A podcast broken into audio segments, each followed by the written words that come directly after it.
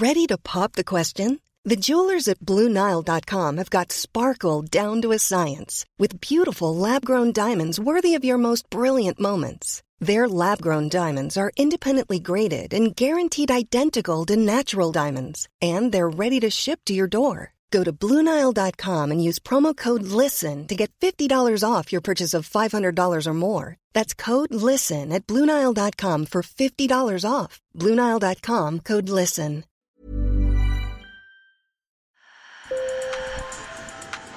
Bonjour. Hello. Hola. Marhaba bikoum. Sur le fil. Le podcast d'actu de l'AFP.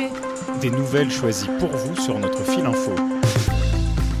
En Ukraine, la guerre déclenchée par la Russie en février 2022 a profondément uni la nation. Au début du conflit, beaucoup d'Ukrainiens se sont portés volontaires pour défendre leur patrie. Aujourd'hui, la guerre dure et certains hommes évitent la mobilisation. Mes collègues Hélène Delacoste, Marion Paillet et Barbara Vaujazer ont recueilli des témoignages d'Ukrainiens exilés. Car, sauf autorisation spéciale, les hommes âgés de 18 à 60 ans n'ont pas le droit de quitter le pays. Dans cet épisode, vous entendrez aussi la chercheuse Anna Colin-Lebedev, spécialiste des sociétés post-soviétiques. Elle nous aidera à mieux comprendre ce phénomène alors que la guerre risque de s'enliser. Sur le fil. Ma motivation pour aller à la guerre était principalement due au fait que je suis un patriote ukrainien. Je voulais me battre pour une Ukraine libre. Mais lorsque j'ai vu toutes les situations qui s'y produisaient, le sang, j'ai réalisé que j'en avais peur. Je ne pouvais pas le supporter psychologiquement. Ivan Ichenko, que vous venez d'entendre, est un Ukrainien de 30 ans, rencontré à Dresde en Allemagne où il vit en exil. Cheveux bouclés, barbe de trois jours, le jeune homme a raconté à mes collègues avoir combattu sur le front contre l'armée russe pendant un mois. En toutes circonstances, j'ai ressenti la plus grande peur. Parce que voir ça à la télévision, c'est une chose, mais vivre cette réalité, c'est complètement différent. Le bruit qu'on y entend est indescriptible. Et comment décrire le sang sur les corps? La vue du sang te fait entrer dans une sorte de psychose ou je ne sais pas. Peut-être qu'il faudrait utiliser d'autres termes, mais j'en tremblais.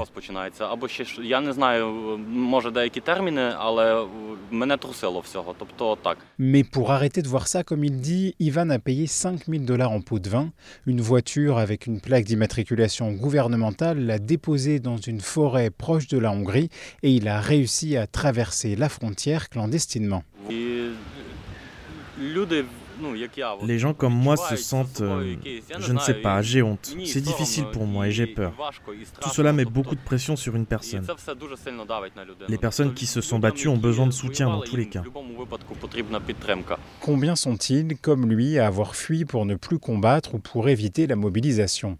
Anna Colin-Lebedev est enseignante chercheuse en sciences politiques à l'université Paris-Nanterre. Elle travaille sur cette guerre. Le, la réalité du phénomène ne fait pas de doute, bien évidemment, et je dirais que ce serait étonnant d'avoir une société où, la, où personne ne, ch ne, cherche à se protéger de la mobilisation. S'il est très difficile de quantifier le phénomène, depuis le début de la guerre, plus de 13 000 personnes ont été arrêtées alors qu'elles tentaient de fuir le pays clandestinement, selon les autorités ukrainiennes. Quelques 6 000 autres ont été appréhendées à la frontière avec des documents falsifiés. Il y a eu une première vague de personnes qui ont quitté l'Ukraine avant que la, la, mobilisation ne commence de manière C'est-à-dire qu'au au moment de la guerre, dans les personnes que j'ai interrogées, beaucoup d'hommes ont amené leurs femmes à la frontière euh, polonaise, par exemple, et les ont laissées partir, mais d'autres ont traversé la frontière avec elles et sont restés euh, à l'étranger, hein, sont restés avec leur famille. Donc ça, c'est une, une première catégorie. Une deuxième catégorie cherche à traverser la frontière de manière euh, clandestine. Et puis, vous avez une troisième catégorie, et à mon avis, aujourd'hui, c'est la plus nombreuse parmi ceux qui cherchent à éviter la mobilisation, c'est ceux qui corrompent qui corrompent les médecins pour avoir des certificats médicaux, qui corrompent les, les commissaires militaires pour les déclarer inaptes. Cette corruption euh, est, est, saisie à bras-le-corps aujourd'hui par, le, par les institutions ukrainiennes. En août, le président Volodymyr Zelensky a annoncé limoger tous les responsables régionaux chargés du recrutement militaire. L'objectif est clair, démanteler un système de corruption permettant notamment à des conscrits d'échapper à une mobilisation. La corruption devient insupportable aux Ukrainiens ces derniers temps. Et euh, la corruption dans l'armée est encore plus insupportable puisqu'il s'agit de, questions de, vie et de mort. Fuir le champ de bataille ou éviter la mobilisation peut entraîner des peines allant jusqu'à 12 ans de prison. Si des femmes volontaires combattent, si certaines sont appelées car leur métier correspond aux besoins de l'armée ukrainienne, la mobilisation concerne essentiellement des hommes. Il y a euh, un certain nombre de catégories qui sont exemptés de mobilisation. Alors vous avez des questions d'âge, bien évidemment. Au-delà d'un certain âge, on ne fait pas son service euh, militaire et, on n'est pas, pas mobilisable.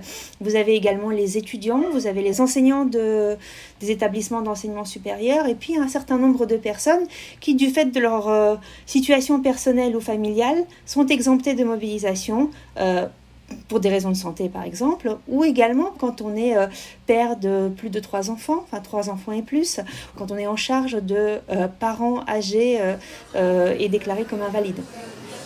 Evgen Kourouch, 38 ans, aurait dû aller combattre. Officier de réserve dans l'armée ukrainienne, il était de retour de Belgique quand la guerre a commencé, mais il s'est arrêté à Varsovie et a fait venir sa femme et ses deux enfants. Quand je regarde ma famille, mes enfants, je comprends que je veux être avec eux, que je veux les aider, que je veux prendre soin d'eux. C'est ma première obligation. En tout cas pour moi, ma priorité est de prendre soin de ma femme et de mes enfants. Mais un homme de son âge ne passe pas inaperçu en Pologne. La moitié du million d'Ukrainiens réfugiés sont des enfants et les trois quarts des adultes sont des femmes séparées de leurs conjoints restés en Ukraine. D'ailleurs, c'est arrivé que des femmes fassent des remarques à ce chauffeur de taxi. C'est arrivé deux ou trois fois, je ne me souviens que de la dernière fois. On m'a dit, nos maris sont au front, ils se battent, et vous, les lâches, vous restez ici. Vous vous cachez derrière leur dos, derrière le dos de nos maris. Vous devriez retourner en Ukraine pour rejoindre l'armée. Que pense justement la société ukrainienne de ceux qui évitent la mobilisation C'est une question très douloureuse et qui devient de plus en plus douloureuse avec, euh, avec le temps qui passe. Euh, dans un premier temps, ce que tout le monde a souligné, c'est l'élan des Ukrainiens qui sont allés s'enrôler volontairement pour aller combattre. Et je dirais que ce n'est pas juste une façade. Il y a eu effectivement un nombre extrêmement important d'Ukrainiens qui ont cherché à prendre les armes immédiatement. Mais les pertes humaines sont considérables. L'armée ukrainienne ne communique pas sur ces pertes humaines, mais en, tout cas, euh, on, le voit au nombre de personnes autour de vous, dans vos cercles proches, en fait, qui, qui, tombent au combat. Donc ça, ça commence à, devenir très visible et euh, je dirais avec une intensité euh, qui s'accroît également. Et donc la tolérance à l'égard de ceux qui ne partent pas combattre diminue, diminue dans la société. Aujourd'hui, la guerre s'éternise. La contre-offensive lancée en juin bute sur de puissantes lignes de défense russes. Au début, euh, euh, l'État ukrainien vous dit ben, on va prendre ceux qui ont une expérience de combat surtout. Puis après, il va vous dire euh, eh ben, on va prendre ceux qui sont plutôt en bonne santé et d'une bonne catégorie d'âge. Mais plus on avance, ces catégories-là se raréfient, ont déjà été mobilisées, beaucoup ont été tués. Donc, euh, ça devient de plus en plus proche. C'est davantage ça qui va pousser aujourd'hui un certain nombre de personnes à partir, et notamment ceux qui euh, sont sensibles euh, à ces discours que l'on entend de plus en plus dans la société ukrainienne sur une guerre qui va être longue. Et si la guerre va être longue, et si le soutien occidental eh bien, ne va pas se mesurer en hommes, mais va continuer à se mesurer en armes, eh bien, on se doute bien qu'à un moment donné, ça arrivera jusqu'à vous. Sur le fil revient demain. Je m'appelle Antoine Boyer. Merci pour votre fidélité et bonne journée.